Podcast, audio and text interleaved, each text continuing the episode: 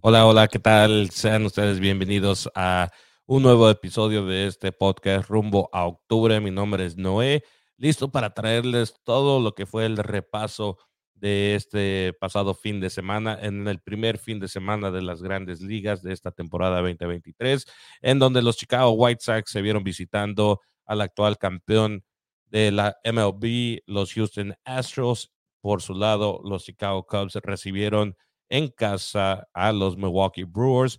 Dos series, eh, una de cuatro partidos para los Chicago White Sox y una de tres para los Chicago Cubs, en donde el viernes tuvieron un día de descanso antes de terminar la serie sábado y domingo. Situación eh, no de las mejores para los Chicago Cubs, no creo que es la manera que querían empezar la temporada eh, en casa, recibiendo a la afición. Sí lo hicieron de muy buena manera en el primer partido. Vamos a darle un repaso sobre todo lo ocurrido en Wrigley Field, también allá en Houston. Eh, vamos a empezar con los Chicago White Sox, quienes estuvieron eh, buscando la manera de no ser barridos como lo han hecho anteriormente contra estos Houston Astros, de no perder una serie como lo han hecho también contra Houston. Este equipo de Houston se ha convertido en una pesadilla para los Chicago White Sox, eh, empezando desde lo que fue hace dos años en la postemporada, donde, donde fueron eliminados eh, en esa serie de comodín contra los Houston Astros. Ah, fue el primer sabor de postemporada para este nuevo núcleo de equipo de jugadores eh, que están formando la base de, estos Chicago White Sox en una ventanita que en ese entonces se había abierto para conseguir una serie mundial, campeonato de serie mundial y desafortunadamente las cosas simplemente no han ido como se esperaba para este equipo de los Chicago White Sox. Eh, llega un nuevo entrenador para esta temporada, Pedro Grifol, y lo que sucedió es que en el primer partido de la temporada, justamente en lo que fue eh, la apertura de los Houston Astros en frente de su propia afición, eh, revelaron el nuevo banner que va a estar colgando, uh, bueno, ni, ni colgando porque ahora es tipo metal en forma de un banner en el estadio de Houston, donde simplemente lo pintan de oro y es la serie mundial del 2022. Entonces, arruinan la fiesta un poquito los Chicago White Sox en ese primer partido, ganando 3 a 2 el marcador final, una salida de el señor Dylan Cease que, bueno, está demostrando, hasta cierto punto fue duelo de lanzadores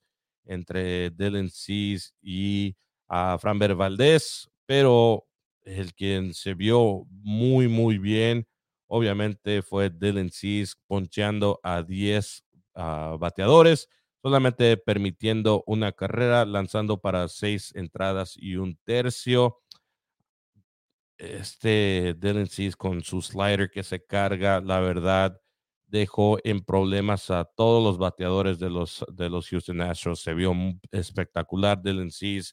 No por nada fue el segundo en la lista para ganar el Cy Young Award de la Liga Americana, solamente detrás de Justin Verlander, exjugador de los Houston Astros. Dylan Cease es el futuro de este equipo. En su primera oportunidad como abridor de una temporada, lo hace de manera eh, impresionante. Esos dos, esos 10 ponches, no es nada nuevo con Dylan Cease. Es un jugador que bueno, eh, hasta un punto en la temporada, hace un año, estaba peleando por ese liderazgo de ponches eh, en, una temporada. Ah, creo que termina tercero, eh, veré el dato, pero Dylan Cease, la verdad, está estableciéndose más y más como el futuro de este equipo, de esa rotación y demostrando por qué se le dio ese, ese esa confianza para iniciar esta temporada como titular. Se, se, ha convertido y va a ser el as, para mí no me cabe duda, de este equipo para el futuro. Entonces, eh, muy bien eh, por su parte. Ah, en la ofensiva, los Chicago White Sox eh, tuvieron bueno, no, una noche positiva en términos de hits. Fueron 11 hits a comparación de solamente 4 de Houston. Aquí la diferencia, y aquí es lo que, a pesar de la victoria, tenemos que tomar en cuenta porque le terminó afectando a este equipo de, de los Chicago White Sox en los próximos dos partidos, y es la falta de, de poder impulsar carreras cuando están en posición de anotación. 11 hits, espectacular. O sea, son números, son números buenos, pero cuando ves del otro lado a Houston, que solamente tuvo cuatro hits, pero pudo eh, conectar con dos carreras, ese, ese porcentaje, porcentaje de efectividad es mucho más favorable. Eh, ese 50% de efectividad comparando los hits a carreras de parte de Houston a comparación a solamente eh, un poquito menos de 30% de efectividad para los Chicago White Sox con sus 11 hits y 3 eh, carreras eh, anotadas. Ahí es donde ves a un problema muy serio. 11 corredores dejaron en base los, los Chicago White Sox. Eh, podemos ver cuántos dejaron en posición de anotar, por lo menos cinco. Entonces, imagínate esas cinco entradas. Sí se gana el partido, pero puedes reclamarle un poquito a, lo que son los bateadores de los Chicago White Sox. Tim Anderson, cuatro apariciones al plato, tuvo dos hits, Luis Robert igual, dos de cuatro, ah, pero empiezas a ver a bateadores como Joan Moncada, solamente un hit en cinco apariciones al plato. Eloy Jiménez se va cero de cinco con dos ponches, Joan Moncada tres ponches. Eh, Andrew Benintendi tampoco eh, consigue su primer hit como Chicago White Sox, pero se va uno de cuatro eh, y un ponche. Andrew Bond en su primera oportunidad como primera base y en tercera posición de esa alineación, esa tercera posición que era de José Abreu, que era muy importante para los Chicago Cubs, eh, perdón, los Chicago White Sox. Bueno, dos ponches, eh, solamente conecta con un hit. Sí, impulsa las dos carreras que eh, al final del día le dan la victoria a los Chicago White Sox, que es, clave. En el momento clutch, obviamente necesitamos más efectividad de parte de Andrew Bond lo, demostró en este partido, pero quisieras ver un poquito más de efectividad de parte de, estos Chicago White Sox porque el poder está ahí, el, el, bateo está ahí, los jugadores que pueden conectarte con hits están ahí simplemente cuando llega el momento crucial, la verdad, el momento donde tienes a corredores en, en posición para anotar, no, no hacen nada. La verdad no hacen nada los Chicago White Sox. Ah, para mí esto de las bases y el, tamaño de las bases, que se aumenta 3 pulgadas de 15 a 18, con la velocidad que tienen ciertos jugadores aquí en los Chicago White Sox, me, esperaría también que se pusieran más en posiciones de anotar, pero no, de nada sirve si tienes las bases llenas y bueno, te vas sin poder impulsar ninguna carrera o una de tres. Eh, ahí sí es algo problemático para mí, en mi opinión. por ejemplo, esta quinta entrada, no impulsas ninguna carrera, pero tenías a, corredores en segunda y en tercera y, simplemente no pudiste hacer nada. Ah, tuviste las bases llenas, tenías a Andrew Bond en primera, a Tim Anderson en segunda, Romy González en tercera, Jiménez, ¿qué es lo que sucede? Eh, da un roletazo y lo sacan con dos outs, obviamente, y, termina la, la, entrada, bases llenas, ahí dejas a dos corredores en posición de anotar. Ah, si bien las carreras vinieron ya en la octava y novena, antes de eso tenías oportunidades de, aumentar o eh, poner carreras en la pizarra muy temprano en el partido. Los Houston Astros simplemente no tenían respuesta también para el bullpen de los Chicago White Sox, que tuvo una efectividad muy buena. Aaron Bomber termina la, lo que fue la, la séptima entrada. Ya luego Kendall Graveman, que va a ser el setup man. Ah, yo pensaba que iba a ser ah, el cerrador, pero decide Pedro Grifol en mantenerlo ahí como el setup man. Yo creo que también El año pasado no se vio tan bien en momentos donde Liam Hendricks no estaba como cerrador. Uh, Kendall Grayman se, metió en problemas igual, entonces eh, yo creo que como setupman ha hecho, ha hecho un muy buen trabajo para los Chicago White Sox y es justamente lo que hace, es, permite solamente un hit, no consigue ponches, pero sí sale sin problemas en esa entrada. Ya Reinaldo López es el que permite la segunda carrera para los Houston Astros, pero uh, consigue su primer partido salvado de su carrera. Reinaldo López no, obviamente no va a ser el cerrador de este equipo. Cuando regrese Liam Hendricks, él va a ser el cerrador, pero es interesante la decisión de Pedro Grifol porque uh, Reinaldo López normalmente entraba como relevista y era un relevista que te podía dar dos entradas. Si tu titular eh, te estaba dando problemas, Reinaldo López podía entrar en la cuarta y lanzarte hasta la sexta y mantener el, ritmo de, de, esto de seis entradas para el titular y luego tres para el bullpen. Reinaldo López podía entrar en la cuarta si es que necesitaba sacar a tu titular y darte dos entradas sin problema me, sorprende esta decisión de, Pedro Grifol, utilizarlo como el cerrador. Hizo las cosas bien, salvó el partido eh, cuando las cosas estaban poniendo cerradas y ganan el partido los Chicago White Sox. Dylan con una efectividad de 1.42 va a ser muy, muy interesante ver que, en qué número se mantiene Dylan a lo largo de esta temporada. 1.42 te garantiza básicamente el Cy Young Award. ¿no? Es muy difícil que, eh, que lanzadores puedan eh, terminar una temporada bajo eh, un promedio de, dos, de 200, pero lo, lo vimos que sí es posible y Dylan yo creo que puede ser uno de ellos para ser el, el, mejor candidato para ganarse el Cy Young. Ya para el segundo partido, los Chicago White Sox pierden 6 a 3 ese encuentro, uh, en donde, en, mi opinión, primero sale a la lomita Lance Lynn. Tuvo un partido bueno, pero aquí es donde Pedro Grifol, como entrenador novato, tal vez comete el error en mantener a eh, Lance Lynn más allá de los, eh, las cinco entradas. Termina la noche con 96 eh, lanzamientos. Para mí sí es un poquito mucho para Lance Lynn, pero obviamente cuando, tienes seis ponches, ah, piensas que es una salida positiva, pero permite cuatro bases por bolas. El control de Lance Lynn es más que, el descontrol de Lance Lynn es más que obvio.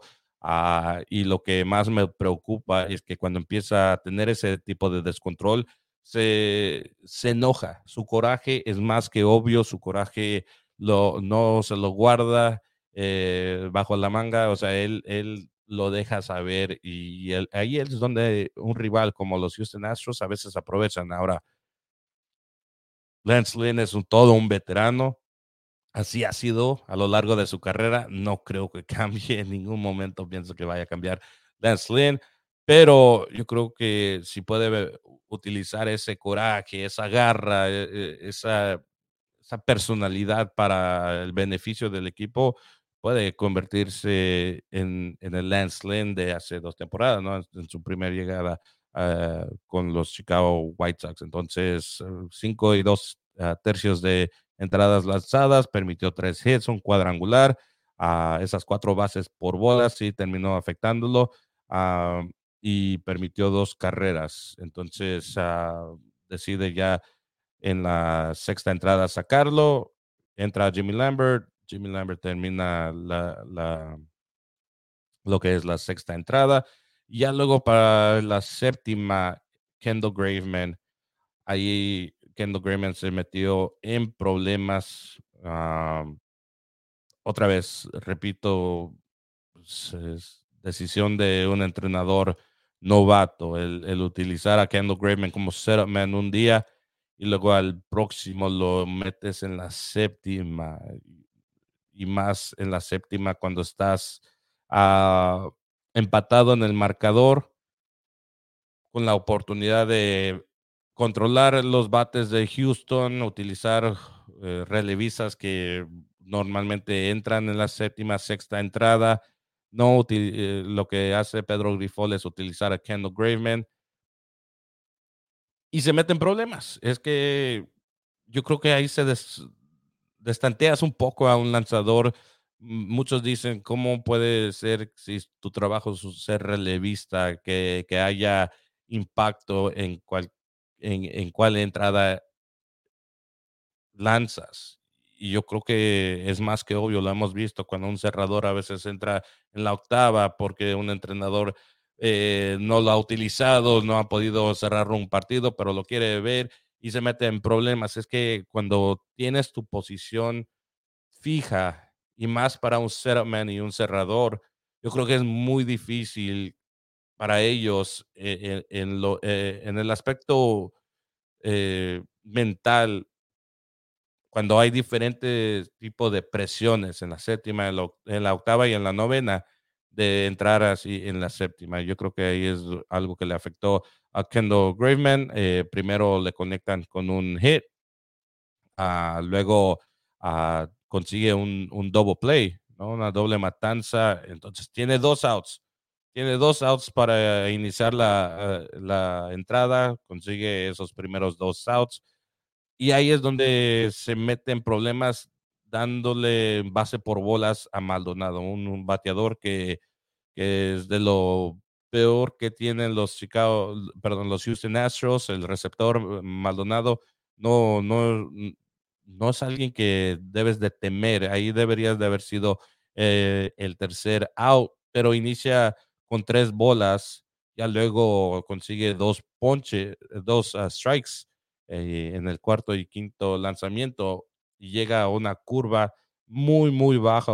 O sea, si, si, es, si es Maldonado, yo creo que debes de saber que si le lanzas una, una un sinker, como eh, perdón, un, sí, un sinker de alta velocidad ahí pegadito a, a, lo que es la zona de strike, ponchas, en mi opinión, a Maldonado y te evitas esta entrada en donde los Houston Astros anotan tres carreras y así básicamente se, se llevan el partido en esa entrada porque ya luego eh, Peña, este jugador de segundo año, el MVP de la Serie Mundial pasada, entra y, conecta con un sencillo, luego le da base por bolas a Bregman, el tercera base de los Houston Astros, y ahí es donde se mete en una situación donde tienes las bases llenas. Pedro Grifol, aquí es donde no, no entiendo esta decisión, pero ah, opta por Jake Dickman, que entre en lugar de Kendall Grayman con las bases llenas. Jake Dickman llega a los Chicago White Sox la temporada pasada en forma de intercambio para reforzar, entre comillas, a, esta, a este bullpen de los Chicago White Sox y, batalló, batalló bastante Jake Digman.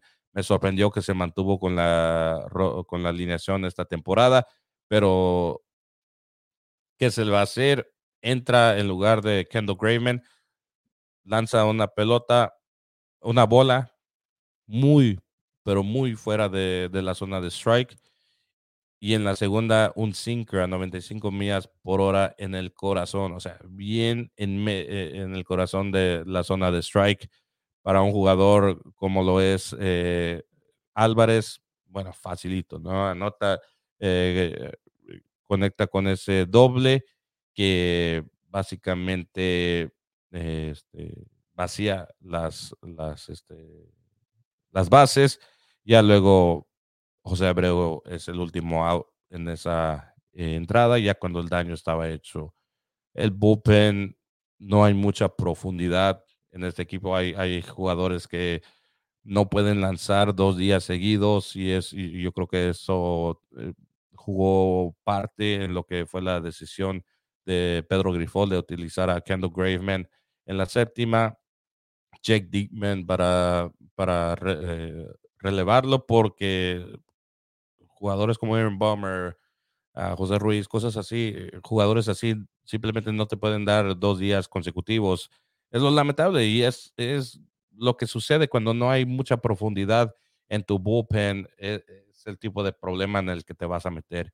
Ya para eh, el, el tercer partido jugado este pasado sábado, a 4 a 6. Pierden los Chicago White Sox en la salida de Lucas Yolito.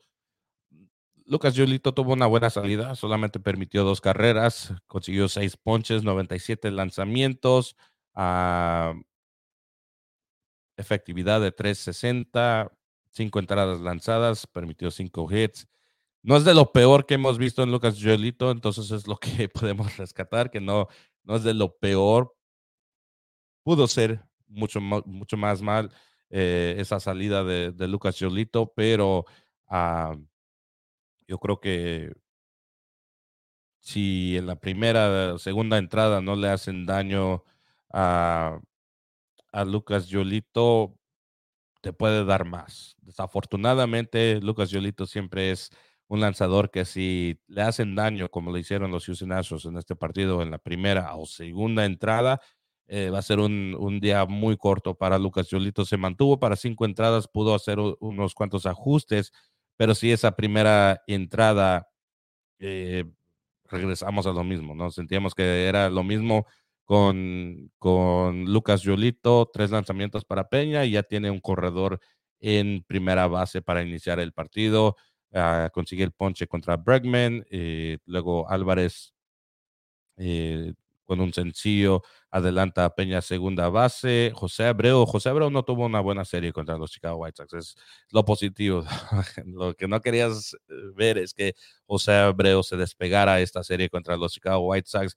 Eh, de tipo revancha, no lo pudo hacer, fue una, no, eh, una serie calladita para José Abreu, sí tuvo sus hits, consiguió unas cuantas eh, eh, bases totales para él, pero no fue tan efectivo contra los lanzadores de los Chicago White Sox. Pero de ahí en adelante, Tucker, eh, que fue tal vez de lo más efectivo para los, para los Houston Astros contra los Chicago White Sox, conecta con un sencillo. Peña se adelanta a segunda, Álvarez anota, McCormick otro sencillo, dos sencillos detrás, uno detrás del otro, para darle esa ventaja de 2 a 0 a los Houston Astros. Y ya luego los Chicago White Sox remontan el marcador, ¿no? En esa cuarta entrada eh, hacen muy bien en, en Sevi Salvala, eh, conectando con ese cuadrangular anteriormente. Moncada tuvo un, cuadrangular eh, solo en la segunda entrada. Eh, Sevi Zavala en su único partido jugado esta, en esta serie eh, con, al, eh, con Oscar Colas, Colas en, eh, en posición, en segunda base, perdón. Este, son las dos carreras impulsadas de Sevisalada. Ahí remontan el marcador, pero luego en la próxima entrada los Houston Astros también anotan una con un doble de Peña, lanzando también Lucas Yolito, anota Hensley y así se empata el partido. Ya en las partes finales, los Chicago White Sox simplemente no pudieron hacer nada. La decisión de Kendall Graveman, perdón, la decisión de utilizar a Joe Kelly eh, en, la eh, en la séptima, ahí es donde sí se vio mal, tanto Joe Kelly y José Ruiz, el bullpen de los Chicago White Sox se vio mal. Estos dos jugadores yo venía un poquito con más confianza hacia José Ruiz, tuvo un, una salida mala, permitió dos carreras, no consiguió ni un ponche, tuvo una base por bola, solamente se lanzó para dos tercios de entrada, entró ya luego Gregory Santos para evitar más daño. Eh, también se metió en un problema, per, per, permitiendo dos hits, pero no permitió carrera para así darle todavía a los Chicago White Sox oportunidad de hacer algo en la parte alta de la novena. Anotan una carrera, pero no fue suficiente. Así termina el partido 6 a 4, 10 hits, de nuevo 10 hits de parte de los Chicago White Sox. Y aquí lo que, lo que me preocupa, lo, a lo que regresábamos del primer partido, los jugadores en posición de anotar. Los Chicago White Sox eh, tuvieron las bases llenas. En la tercera, donde Jiménez recibe una base por bolas y llena las bases, con dos outs y Moncada se va ponchado. Moncada fue de lo mejor esta serie contra los Houston Astros. Eh, imagínense lo que hubiera sido aún más eh, anotando en esta tercera entrada. Alejas un poquito más en el marcador de los, de los Astros. Ah, con un sencillo anotas dos carreras. Ahí estás hablando de un marcador de, de 3 a 2 antes del cuadrangular de, de Sebi Zavala. No, no, no se dio. Ya luego para lo que fue también la, la sexta entrada, tienes a Andrew Vaughn, que llega a segunda base, fue, recibió una base por bolas, luego llega a segunda por un wow pitch de blanco y teniéndolo en segunda base, ni Oscar Colas, ni Elvis Andrews, ni Sevi Zavala pudieron hacer nada. Dos ponches para Alex Colas y Sevi Zavala y luego Andrews eh, con una línea hacia el jardín central. Eh, fueron los tres outs. Después en la lo que fue la octava entrada de nuevo, tienes a un corredor eh, en tercera base y no puedes hacer nada para en ese momento posiblemente empatar el partido. Oscar Colás eh, es el que consigue el sencillo para mandar a, Jiménez a tercera base, dos outs, ok, entiendo, pero Elvis Andrews eh, tenía que haber hecho un poquito más. Eh, dio pelea, seis lanzamientos recibió, pero se fue ponchado. Entonces, ahí es donde nos metemos en una situación donde no podemos aprovechar estos corredores en base eh, en posición para anotar y resulta en dos partidos perdidos por, por justamente eso. Tienes eh, tres oportunidades por lo menos para empatar, para remontar un marcador y, no, los no lo pudiste conseguir. Terminas la noche con 10 hits, que es muy positivo. Siempre doble dígitos en hits es algo que debería aspirar a conseguir los Chicago White Sox partido tras partido, pero de nada sirve si no estás impulsando esas carreras. Ya para el día de ayer, Ganan el partido 6 a 3. Sale a la lomita Mike Clevenger. Muy buena salida para Mike Clevenger. Aquí es donde puede él, hasta cierto punto, poner todo lo de la temporada pasada con los San Diego Padres a un lado. En lo personal, la situación eh, donde está, estaba bajo investigación. Si tienes salidas como estas, es lamentable, pero en el mundo del deporte resultados es la mejor manera de hacer a la afición olvidar de lo sucedido. Y es con una salida como esa, cinco entradas, ocho ponches, tres bases por bolas. Ahí el control es donde va a ser un eh, algo de cual tenemos que poner atención. A Mike Clevenger solamente permite tres hits, ninguna carrera eh, permitida, un ERA de cero. Termina eh, este, Mike Clevenger, entonces muy bueno, muy positivo para él. Ya luego Gregory Santos entra en la sexta para lanzar una entrada, permite una carrera. a Aaron Bomber, como les digo, y, miren, Kendall Grayman, de nuevo como settlement. Aaron Bomber tuvo una salida, eh, una entrada, fue la, la séptima, muy, muy efectivo Aaron Bomber en ese aspecto. Ya luego Kendall Grayman, de nuevo, como settlement octava entrada, a comparación al segundo partido, donde entra en la séptima, vimos el problema en el que se metió. Eh, aquí, para ganar el partido, entra como settlement, dos ponches, solamente permite un G, pero no permite carreras, mantiene el, eh, la ventaja para los Chicago White Sox. Ya luego Reinaldo López eh, termina la noche permitiéndose dos carreras eh, consigue un ponche en, una, en la novena entrada, pero por lo menos consigue, permite conseguir la victoria, ¿no? ¿no? ¿no? le dan el partido salvado a Reinaldo López, pero el, que sí sale con la victoria es justamente Mike Clevenger, el único titular de los hasta este momento en la rotación que termina esta serie con una victoria, que tiene una victoria en su marca. Ah, positivo, positivo sin duda pero como les digo, todavía falta mucho para que gane la confianza Mike Clevenger, no solamente en lo deportivo, pero también fue en, lo individual, en lo personal. Ah, y veremos, veremos si continúa en este ritmo. Bueno, puede ser una contratación que le terminó dando cosas positivas a el señor Rick Hahn. en términos de promedios, para terminar esta, este segmento de los Chicago White Sox este fin de semana, Sebi en su, en su único partido jugado, tres apariciones al plato, dos hits, uno de ellos siendo cuadrangular, impulsando dos carreras, la, efectividad de 6.67, obviamente muy temprano en la serie, va, va, a subir y bajar ese número, más que seguro bajar, no me cabe duda, pero mira, estas son las oportunidades que jugadores como Sebi Zavala tienen que aprovechar y lo hizo de muy buena manera. A Joan Moncada fue de lo más eh, efectivo para los Chicago White Sox esta serie. Total, bases totales 17 que son que significan tocó esa base en estas apariciones al plato cuadrangular, eh, eh, un cuadrangular le da en lo individual a un jugador cuatro, obviamente toca las cuatro bases, tuvo dos cuadrangulares, ocho de esas 17 son por los dos cuadrangulares que tuvo Joan Oncada, impulsó cuatro carreras, ocho hits, también se envasó eh, para entrar como carrera tres veces, esa efectividad de 4.44. Este es el Joan Moncada que, que queremos ver a lo largo de toda la temporada. Este es el Joan Moncada que bueno, nos prometieron los Chicago White Sox cuando hicieron ese intercambio por él y Chris Sale eh, con los Boston Red Sox. Ya Chris Sale no está, se quedó en el pasado, pero Joan Moncada está,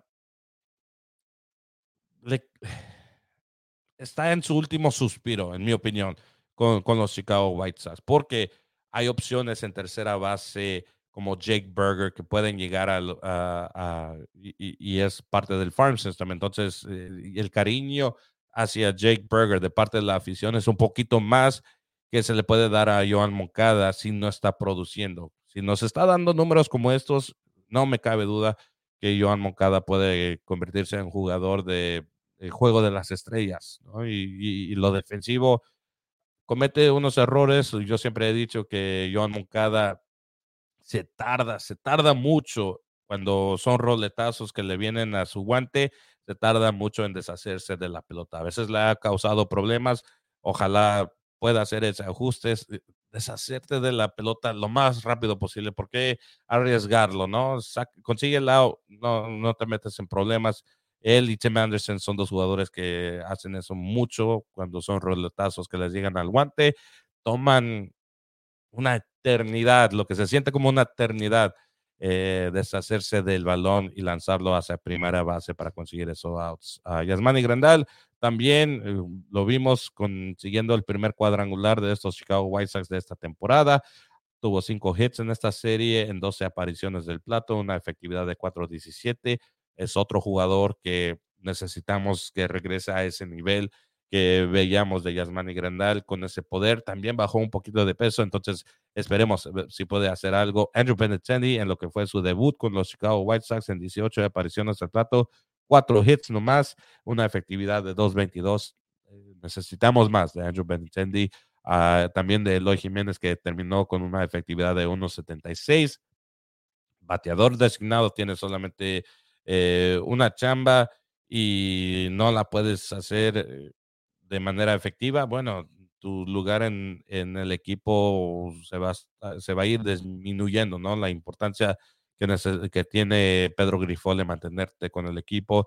Uh, yo creo que va a mejorar, obviamente. Tuvo una, una serie, eh, un World Baseball Classic bueno, Eloy Jiménez eh, también tuvo una temporada baja positiva. Eh, la pérdida de peso también para él ha sido una parte fundamental en su juego. Yo creo que la velocidad la, ha, aumentado un poquito eh, dentro de él, entonces veremos cómo puede responder. Luis Robert en ese segundo partido se fue 0 de 5 con 4 ponches. Eso no puede suceder con Luis Robert. Sí eh, puede responder defensivamente, pero necesitamos que Luis Robert se convierta en la estrella de este equipo. Muchos dicen que debe ser Tim Anderson. Yo digo que Luis Robert, si este equipo solamente puede llegar hasta el nivel que nos presenta Luis Robert.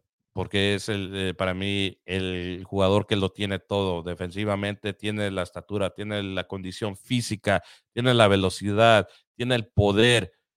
Es simplemente es algo mental, porque cuatro ponches y luego los ponches contando de la temporada pasada, todos los que consiguió, eh, es por esa desesperación de causar impacto de inmediato y no dejar que el juego venga hacia ti. O sea, él quiere causar impacto desde ahorita, quiere convertirse en el héroe que muchos queremos que sea, pero poco a poquito. O sea, no, no, sin esa desesperación. Y yo creo que es lo que le ha afectado a Luis Robert desde su regreso de lesión la temporada pasada, donde en las partes finales de la temporada donde se necesitaban victorias, estaba esa presión, no solamente en él, pero el resto del equipo. Luis Robert quedó corto, la verdad, eh, con bastantes ponches. Entonces, ojalá eso pueda mejorar en esta próxima serie que inicia el día de hoy en el Guarantee Ray Field. El partido de apertura está para iniciar a las 2.10 de la tarde. Era a las 3.10, pero por razones eh, del clima aquí en la ciudad de Chicago, ah, deciden adelantarlo un poquito a las 2 con 10. A, esta hora son las 1 con 20 aquí en la ciudad de Chicago. Entonces, a, una hora de ver el primer lanzamiento en Guarantee Rate Field para el inicio de la temporada en casa para los Chicago White Sox. La alineación eh, para el día de hoy contra los San Francisco Giants es la alineación que obviamente eh, vamos a ver durante todo, toda, toda esta temporada a misma alineación con la cual debutó el señor Pedro Grifol con los Houston Astros. Es Tim Anderson en, el campo corto, bateando primero. Luis Robert, jardín central. Andrew Vaughn, tercer, eh, tercer bate en primera base. Eloy Jiménez, el bateador designado. Joan Moncada en tercera.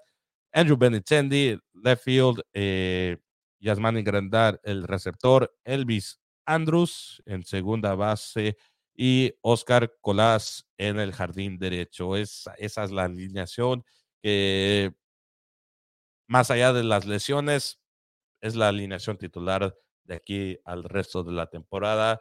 Eh, esperando que no sean muchas lesiones eh, en este equipo. Ah, así las cosas, marca de 2 y 2, como ven aquí abajo, está la marca de ambos equipos y los lo voy a estar actualizando a como vayamos eh, progresando en la temporada. Dos y dos para los Chicago White Sox, dos victorias, dos derrotas.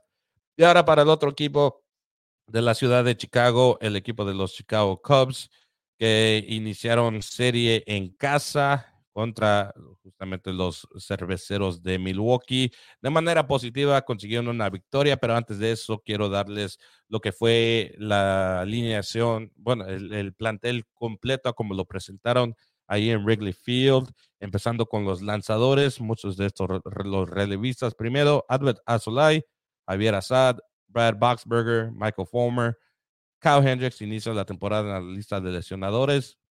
De lesionados, Cody Hoyer, igual. Brandon Hughes, igual. Mark Leiter Jr., Julian Merriweather. Ethan Roberts también entra lesionado. Michael Rucker, Drew Smiley, Justin Steele, Marcus Stroman, Jameson Tyon, Keegan Thompson y Hayden Wesneski. Esos son los que inician la temporada en el plantel de 40 jugadores de los Chicago Cubs. Los receptores, Tucker Barnhart, Jan Gómez y Luis Torrens, son los que oficialmente eh, marcan los, eh, los Chicago Cubs ah, en la lista de receptores. Los infields, eh, los jugadores en el infield, Nico Horner, Eric Hosmer, Nick Madrigal, Miles Mastrobuoni, Edwin Ríos, Dansby Swanson, el, futuro de este equipo en términos del, de la posición de campo corto, y Patrick Wisdom para terminar los eh, del infield el utility man lo tienen como infield y outfield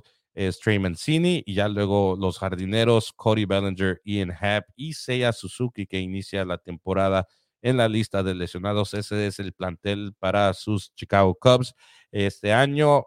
Ah, y todo inició con Marcus Stroman lanzando el primer partido como el, el as del equipo. He tenido conversaciones con muchos amigos eh, que son aficionados de los Cubs y yo creo que muchos eh, podemos estar de acuerdo que Marcus Stroman es el as del equipo, no porque tal vez se lo merece, sino porque era de lo único disponible, ¿no? Para, para convertir, para iniciar la temporada en ese primer puesto de la alineación. Cuando ves las otras opciones que forman parte de la, de la rotación, Jameson, Tyon es nuevo, no le puedes darle, al menos que sea un Justin Verlander, un Mark Scherzer, jugadores de ese nivel, si llegan a un nuevo equipo, sabes que no cabe duda, van a ser el as del equipo, van a formar parte de, ese primer puesto de la alineación. Pero no, James Tyon no viene de, de, esa manera de los Yankees, viene también eh, formando parte media de esa rotación, como lo fue allá en Nueva York. A Justin Steele, jugadores como él, Keegan Sampson, son muy jóvenes para que eh, después de una temporada efectuosa, positiva, a la siguiente les des eh, esa responsabilidad de abridor de la rotación. A Hayden Wisniewski igual. Eh, Drew Smiley, por sus lesiones la temporada pasada, obviamente no, no le, le ibas a brindar esa responsabilidad. Quien queda, queda Marcus Stroman. Entonces él se convierte en el as del equipo. Ah, pero de la manera que lanzó este primer partido, si continúa en ese ritmo, si continúa con estos números, entonces ahí terminan las dudas, ahí terminan las quejas, ahí terminan cualquier incertidumbre que exista hacia Marcus Stroman con salidas como estas, donde lanza seis entradas, consigue a ocho ponches, tres bases por bolas, eh, muy efectivo, un, eh, promedio de 0-0-0, ah, tal como lo fueron todos los eh, lanzadores relevistas también de este partido para los Chicago Cubs, porque blanquearon a los Milwaukee Brewers. victoria en casa para iniciar la temporada para los Chicago Cubs. Jugadores nuevos que, se que debutaron cinco, fueron en, en total eh, número más grande que ha presentado un, equipo de los Chicago Cubs en términos de jugadores debutantes con, con el nuevo equipo. Ah, anteriormente, en 1875, los Chicago Cubs en un abril 24 habían debutado a nueve, o sea, un plantel completo era lo que habían presentado los Chicago, los Chicago Cubs. Y más reciente, en el 2011, ocho jugadores debutaron el abril 3 eh, de, esa temporada, los Chicago Cubs presentaron a ocho jugadores nuevos en la alineación. O, eh, este pasado jueves eh, debutaron cinco, entre ellos a Hosmer, que consigue un hit, Dansby Swanson, que de los dos equipos, esta es la mejor contratación que hicieron cualquiera de, los dos equipos, tanto los Cubs y los White Sox. Dansby Swanson tuvo una serie impresionante contra los Milwaukee Brewers, tuvo tres hits en cuatro apariciones en este partido de apertura, impulsando una carrera. Vale la pena y está demostrando por qué vale la pena 177 eh, millones de dólares por siete años para Dansby Swanson. Era un jugador que en Atlanta tal vez era la tercera, cuarta opción, pero aquí fácil por el momento es la, primera opción, la primera opción ofensivamente que sabes te va a responder. Detrás de él, obviamente, un jugador como Ian Happ. Ah, no puedes negar los números que, en los cuales lideró la temporada pasada para ese equipo. ah, carreras impulsadas, hits, cosas así. Ian Happ eh, se puede considerar que es su equipo, es el ganador del guante de oro pero no me cabe duda que tarde o temprano vamos a ver ese cambio de liderazgo y va a caer en las manos de Dansby Swanson, porque aquí, a comparación Atlanta, tiene todas las posibilidades de este, convertirse en su equipo para él. Uh, Ian por su parte, eh, solamente consiguió un hit en dos apariciones al plato, también eh, porque recibió dos bases por bolas. Eh, también es positivo, o sea, ese ese control en, sí mismo es algo positivo para conseguir esas bases, esa paciencia eh, para conseguir esas bases por, eh, por bolas, ponerte en situación donde puedes entrar como carrera. Cody Bellinger, ese sí es el que ha sufrido en esta serie, por lo menos en este partido se fue 0 de 3, siendo ponchado una vez y recibiendo una base por bolas.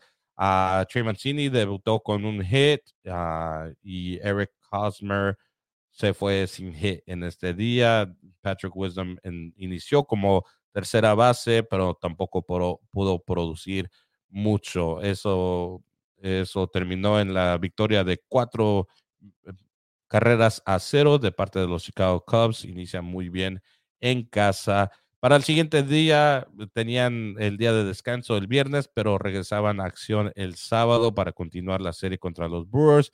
Y aquí, en una victoria de 3 a 1 de parte de los Milwaukee Brewers, pasan cosas en donde el bullpen y específicamente el jugador, eh, el jugador Javier Assad se mete en problemas en, lo que fue la sexta, ah, la séptima y octava entrada. En la séptima sale de manera espectacular, o sea, manera de, que demostró eh, en lo que fue las partes finales de la temporada pasada y luego en el World Baseball Classic con la selección mexicana, Javier Assad se vio muy bien ponchando a dos y consiguiendo un roletazo contra Luke Boyd.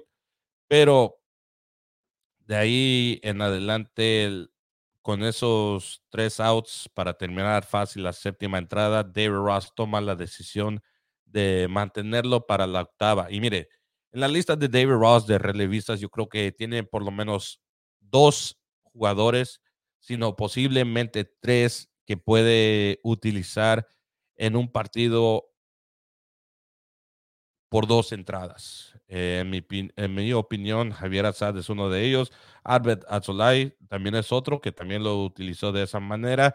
Y Keegan Thompson. Son tres jugadores que yo creo en cualquier momento, si necesitas no usar mucho el bullpen, necesitas un relevista que te puede dar dos entradas mínimo, máximo, como quieras que lo, eh, como sea que lo quieras ver, esos tres relevistas, estos tres lanzadores lo pueden hacer. Entonces, si Javier Assad lanza solamente 14 lanzamientos en, la séptima entrada, yo creo que si eres David Ross, y él lo dijo muy eh, perfectamente después del partido, al solamente lanzar 14 eh, lanzamientos en esa séptima entrada, me sentí con la confianza suficiente para, eh, para utilizarlo en la octava. Y es justamente lo que hizo. Pero Ah, se metió en problemas. También en esa misma decisión, uh, el jugador Masroni en el aspecto defensivo entra en el jardín derecho ah, y se mete en problemas también en esta entrada Masroni. Pero primero iniciando con Assad en el primer bateador que se enfrenta, primer lanzamiento de la octava entrada, permite un sencillo de Anderson. Después de ahí, eh, una base por bolas para Mitchell sin conseguir un strike. fueron cuatro bolas y, esa fue la base por bolas otorgada para Mitchell. Después de él, Winker, el jugador debutante de los eh, Milwaukee Brewers para esta temporada, ah, le dio batalla a, este, Javier Assad. Ah, lo tenía con el conteo de 3 y 1. Luego consigue otro foul ball para el 3-2. Ah, en, el sexto lanzamiento, Winker eh, conecta con el sencillo que ve anotar a Anderson. Y luego ahí se empataba el partido. No problema, ok. No, no, pero no consigue mantener a los Houston Astros eh, callados, pero por lo menos no dejas que remontan, remonten el marcador. Bueno, con ese eh, sencillo de, de Winker, Terrain entra a correr como pinch runner de, eh, para Winker, roba la base y pone, se pone en posición de anotar. Entonces tienes a corredores en primera y segunda base. Uh, y en eso entra uh, que también, otra vez, regresamos a lo mismo, un jugador que un día cierra, como, lo fue en el primer partido, y luego en este partido entra en la séptima, son en la octava, son cosas que afectan a un lanzador. No me cabe duda que e, ese aspecto mental de saber que estás lanzando eh, para terminar un partido a comparación de entrando para salvar a, tu compañero de que no le causen más daño a un equipo cuando todavía queda una entrada por lanzar.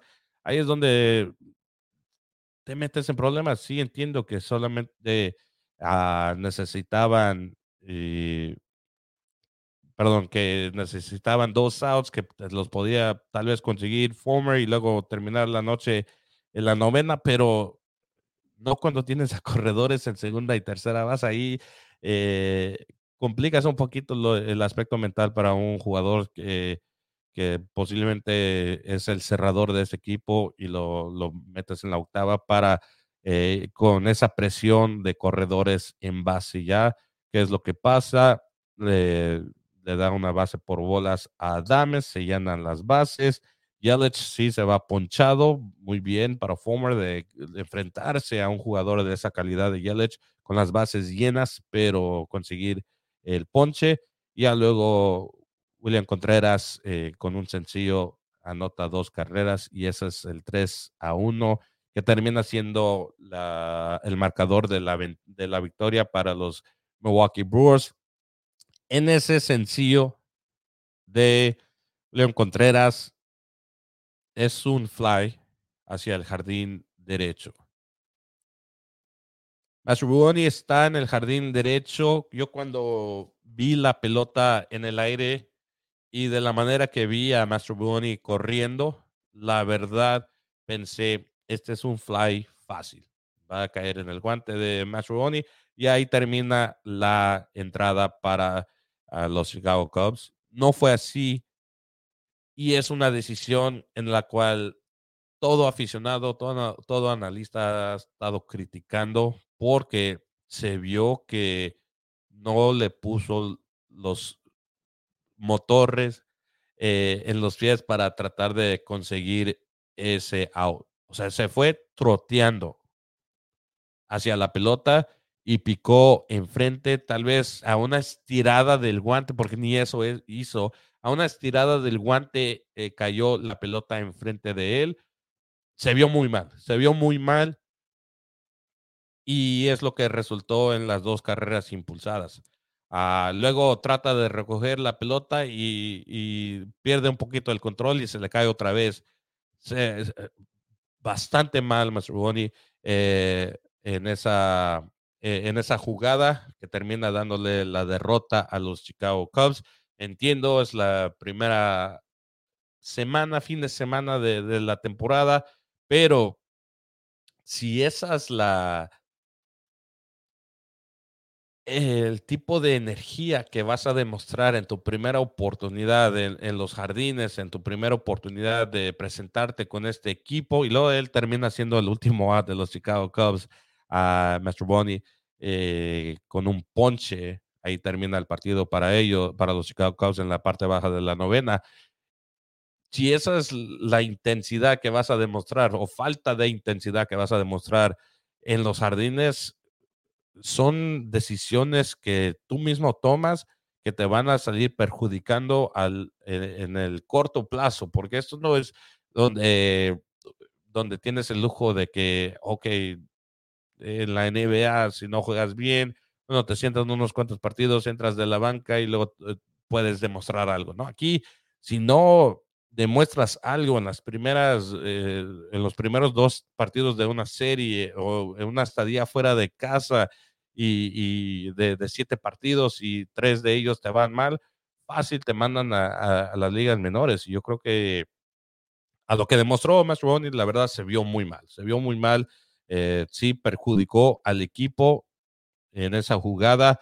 Ah, si ya muchos tenían dudas en su eh, estilo de juego, eh, en su desempeño, bueno, ahora aún más. Y es, es algo problemático, ¿no? Para los Chicago Cubs que desafortunadamente en un partido tan cerrado como lo que fue eh, ese encuentro, no, no, no, no, no se puede aceptar, ¿no? Esa, una situación como esa después de una salida de Justin Steele igual, efectuosa, seis entradas, eh, ocho ponches también, sí permitió tres hits, pero fue una salida eh, muy buena para, para Justin Steele que se, se, echó a perder, ¿no? Se echó a perder por eh, una entrada donde todo se derrumbó para los Chicago Cubs. Y ya luego para el domingo, eh, lo que fue la salida para el jugador James Tyon, que no fue de lo mejor también.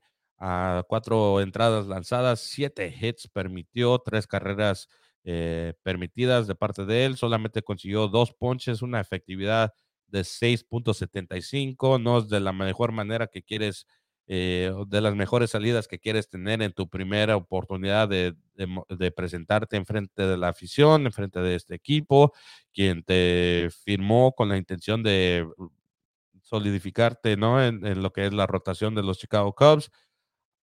Lamentable, lamentable, pero aún así los Chicago Cubs estaban dentro del partido hasta que llegó el último jugador que necesitaba debutar de los jugadores que llegaron como contratación para los Chicago Cubs, el último que era eh, Julian Merriweather. Julian Merriweather entra en lo que fue la sexta entrada y fue todo un fracaso. Fue todo un fracaso para ah, Julian Merriweather eh, cotorré un poquito con mis compañeros de la transmisión eh, de que Julian Merriweather aquí venía lo peligroso para, para los Milwaukee Brewers. Iban a conectarle con todo antes de que iniciara esa sexta entrada, porque lo que me puse a ver fueron sus números con Toronto, en las menores, lo que sea. Y en, ningún, eh, en lo que son tres años entre comillas, totales que ha jugado Julian Merriweather en las ligas eh, mayores, en ningún momento ha tenido una efectividad menos de 4, de 400. Y eso es problemático para un lanzador. Me sorprende bastante la decisión de los Chicago Cubs en, en contratarlo. Y no duró mucho, no duró mucho para demostrar que tal vez no fue la mejor decisión tomada de parte de los Chicago Cubs. Eh, Consigue el primer out con Caritini en un roletazo a segunda base para el primer out. Después a Terrain eh, consigue el strike para el primer lanzamiento. De ahí en, eh, de ahí en adelante, cuatro bolas para darle, otorgarle la base por bolas. a un error eh, en el infield permite que Wimmer llegue a, a base y Terrain a segunda le da base por bolas a Christian Yelich, así llenar de esa manera las bases. Y ahí es donde todo se derrumbó para Julian Merriweather. Winker con un sencillo anota dos carreras. Después de Winker, eh, Adames, otro sencillo, anota Christian Yelich y así de rápido, tres carreras más para el equipo de los Milwaukee Brewers a Rowdy Telles ah, llega eh, también con un sencillo a base eh, y de esa manera Rowdy Telles también llena las bases. Anderson con un eh, fly de sacrificio permite que anote a también el, el, jugador Winker. Y luego otro sencillo de Mitchell en total fueron 10 bateadores que llegaron a, la, a, home plate, 11, perdón, para, para, para conectarle con tanto daño a Julian Merriweather.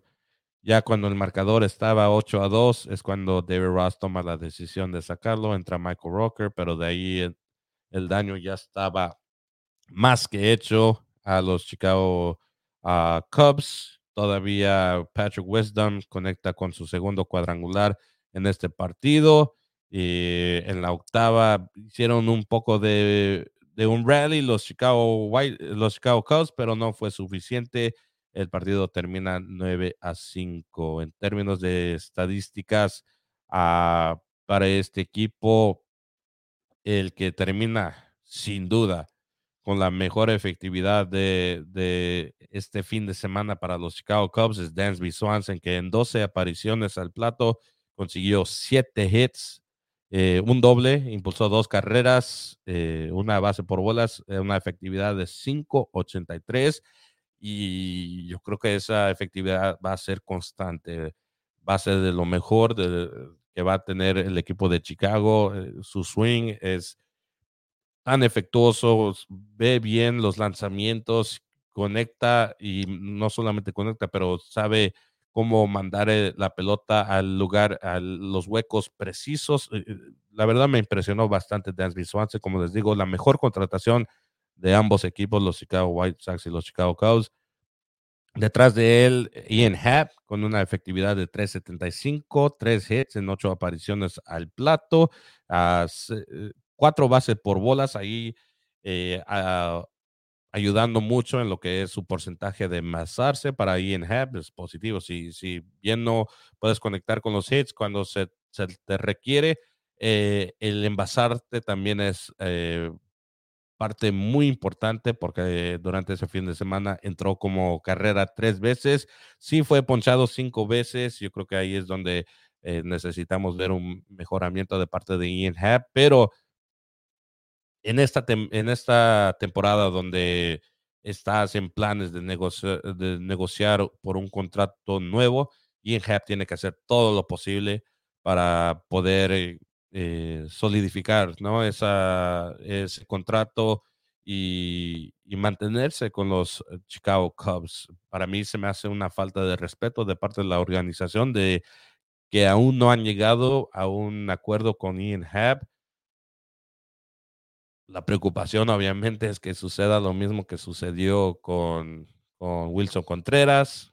Ojalá no, porque ya vimos el resultado eh, más allá de ir a un buen equipo, fue a un equipo que es el eterno rival de los Chicago Cubs para, eh, hasta cierto punto, en mi opinión, de echárselos en la cara, ¿no? O sea, para que vean durante toda una temporada lo más posible que puedan ver a un jugador eh, y lo vean y él pueda causarles daño ahora vistiendo la playera de los ah, Cardenales de San Luis.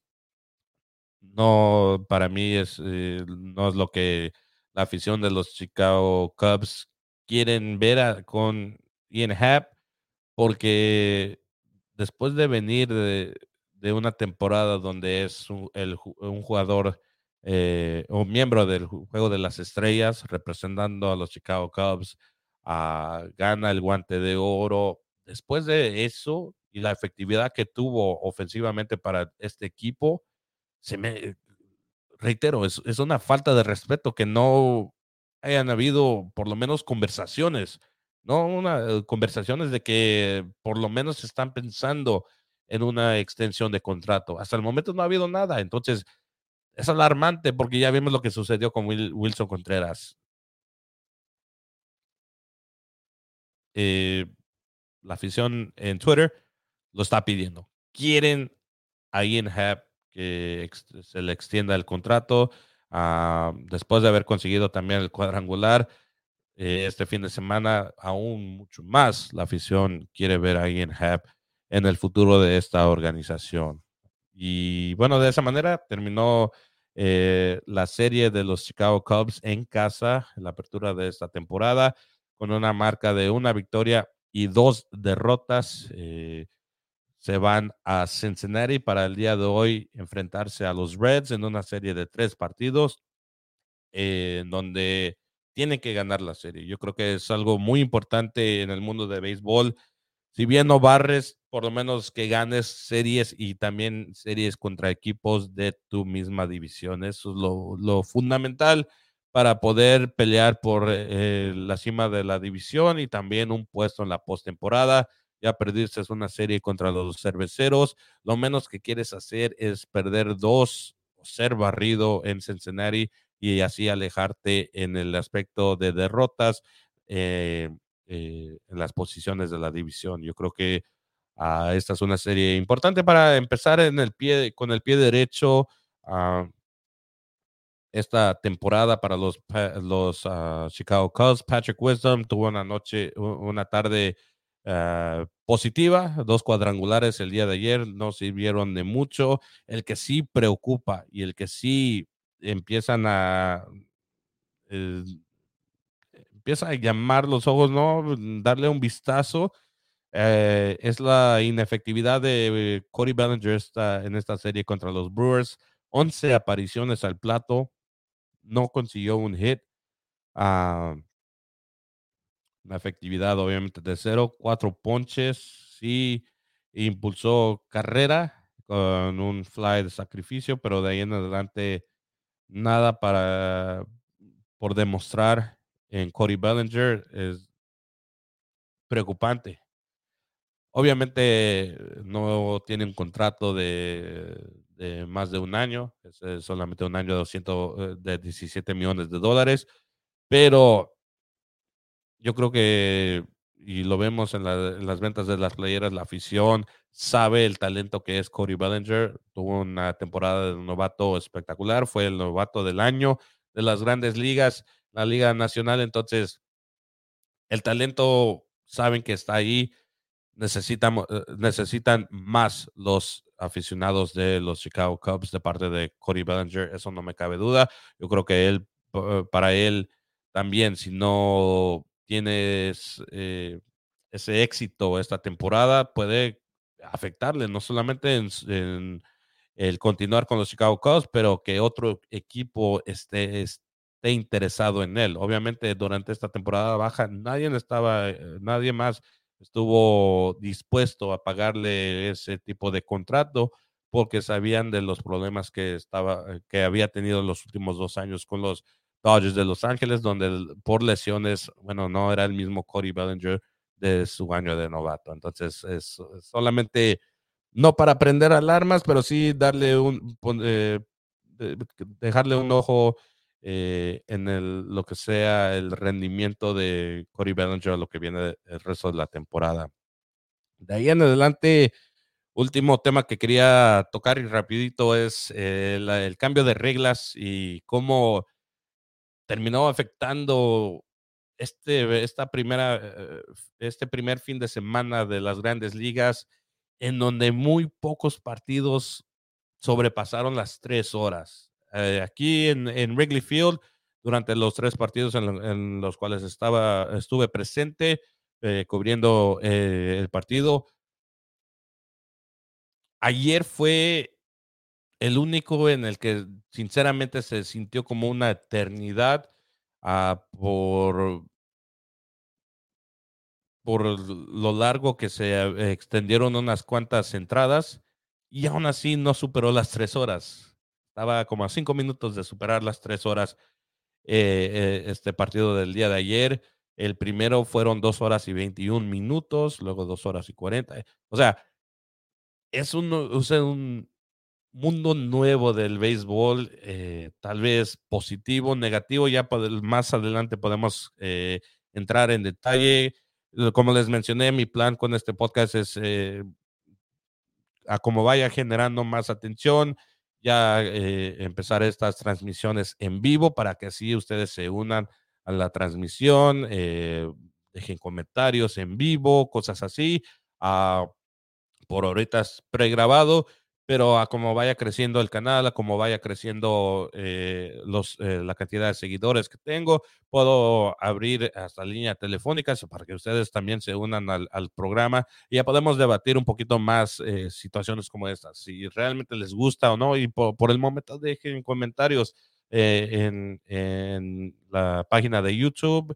Uh, rumbo a octubre podcast, lo pueden encontrar en YouTube, dejen comentarios, qué opinan ustedes sobre esta, esta, este cambio de juego en donde solamente estamos viendo dos horas, en un promedio de dos horas y veinte minutos, dos horas y media por partido alrededor de las grandes ligas, es algo impresionante, la verdad, porque nunca te habías dado cuenta de la cantidad de tiempo que se gastaba eh, lanzamientos a primera base, cuando hay corredor eh, que pueda robar la segunda base, la cantidad de lanzamientos que lanzaba un, un lanzador antes de tal vez lanzar a primera base, perdón, a home plate, ¿no? Para el primer lanzamiento de, de la aparición al plato de, un bateador. Entonces, cosas como esas no te dabas cuenta cuánto tomaba, cuánto tiempo tomaban. Eh, la cadena ESPN en Instagram puso un, eh, un lado a lado lo que era una aparición al plato antes del pitch clock y ahora eh, durante ese fin de semana. en el video que demostraron de el año pasado, yo creo que el, el video duró unos tres minutos. Y en esos tres minutos, el lanzador lanzó solamente un lanzamiento, mientras eh, en esta era de pitch clock ya estaban eh, dos bateadores que habían conseguido out y, y, en dos minutos ya estabas con dos outs en, este nuevo, eh, en el pitch clock y aún ni lanzaba dos lanzamientos el año pasado, el lanzador en esos dos, esos tres minutos. Es increíble pensar cuánto tiempo sí se estaba gastando. Eh, ya el debate es, eh, se puede hacer de mal gastado o bien gastado, como sea, si es estrategia del lanzador, lo que sea, pero al final del día sí está cambiando la manera que se va a jugar el béisbol de aquí en adelante. Quién sabe, tal vez en el aspecto físico, eh, las lesiones no sean tan frecuentes al, ver un partido jugarse dos horas y veinte minutos, eh, menos tiempo que estén los jugadores en el campo de juego, menos eh, probabilidad de lesiones, no se sabe. Apenas es el primer fin de semana, pero pues, en mi opinión, la fluidez del partido fue, un fue bastante mejor a otras, a, lo que estábamos acostumbrados, en mi opinión. Yo creo que fluyó bastante mejor el partido, eh, acción, el, y esto no limitó la cantidad de hits que consiguieron, porque también eh, del otro lado, cuando, eh, haciendo esa decisión, los, las grandes ligas de quitar lo que son los cambios defensivos, bueno, esa, eso abre la puerta para más hits, para más dobles, para más acción que en eh, eh, como resultado puede también hasta extender un partido. No es necesariamente que las grandes ligas quieran que un partido se termine antes de tres horas. Lo que para mí, a como vi este fin de semana, el objetivo es de las grandes ligas, es de tener, si son dos horas, si son tres horas, si se alarga cuatro horas, que sean cuatro horas lleno de acción, lleno de actividad, lleno de, hits, lleno de bases robadas, todo que haga ese tiempo valer la pena. Yo creo que ese es el, el mensaje que finalmente las grandes ligas están tratando de mandar que valga la pena la cantidad de tiempo que estás ahí sentado viendo un partido de béisbol. No necesariamente que el objetivo sea terminar un partido antes de tres horas, porque si sucede, sucede. Bueno, si hubo duelo de lanzadores y, este, un partido termina antes de dos horas, porque, bueno, el partido terminó con una victoria de una carrera a cero y de ahí en adelante fue un duelo de lanzadores y termina antes de dos horas, así sucedió, pero ese no es el objetivo, en mi opinión, o por lo menos lo que han querido demostrar las grandes ligas, es hacer valer la pena cada una de esas horas, minutos, segundos que estés sentado viendo el partido, que valga la pena que haya acción, ya sea de los lanzadores o de los bateadores, como sea, pero que sea entretenido, cada segundo que se esté jugando el partido. Y con eso eh, los dejo porque eh, no me, eh, o sea, este debate yo creo que va a ser para toda la temporada. Como les digo, también quiero que ustedes unan y contribuyan a, tener estos tipos de debates. Lo de las bases llenas, bueno, vimos bases robadas, la estadística aumentó aumentó y bastante a comparación al Opening Day del año pasado. En el Opening Day del 2022 fueron solamente nueve intentos de bases robadas, en el cual solamente un jugador consiguió una base robada. Esta temporada en el Opening Day fueron 29 intentos de bases robadas, en las cuales 22 jugadores consiguieron eh, una base robada. Son tres pulgadas, obviamente son tres pulgadas de 15 a 18, el tamaño de, de, de las bases. Yo creo que queda en claro que causa impacto tamaño importa y para los corredores que, quieren robar bases eh, es un lujo. Entonces, si agrega a lo que es la acción y todo eso, bueno, bienvenido, porque sí hace más interesante un partido cuando en una entrada solo lo único que tienes que demostrar es un jugador envasándose en primera y de ahí nada más. Cuando ese jugador tiene la posibilidad de robar la base, hacer entendido más el partido, eh, tal vez a gente de, por un lado esté molesta que aún más se elimina tal vez la posibilidad de un bot, ¿no? El toquecito que ya es casi inexistente en el mundo del béisbol, pero es, es una jugada que por mucho tiempo tenía bastante valor, ¿no? El, toquecito para adelantar, sí, eh, les entregas un now o tal vez no, pero adelantabas al corredor a segunda base para ponerlo en una posición de anotar. Ah, tal vez esto elimine esto por completo, no sé, veremos, eh, pero, o sea, lo que sí nos garantiza es que hay un corredor en segunda base, hace más emocionante el partido. Con eso terminamos este segundo episodio de Rumbo a Octubre. Gracias, por acompañarme. Nos escuchamos para la próxima eh, final de serie, lo que sería el miércoles o el jueves. Eh, esperen ahí el tercer episodio ah, para ver cómo les fue tanto a los Chicago White Sox en casa, recibiendo a los San Francisco Giants, como les menciono, 2-10 de la tarde es el partido eh, de apertura para los Chicago White Sox, el home opener, y luego los Chicago Cubs visitando a los Cincinnati Reds. Se me ve, eh, ahí se ven, se me cuidan eh, y nos escuchamos para el tercer episodio más adelante. Gracias, que tengan buen día.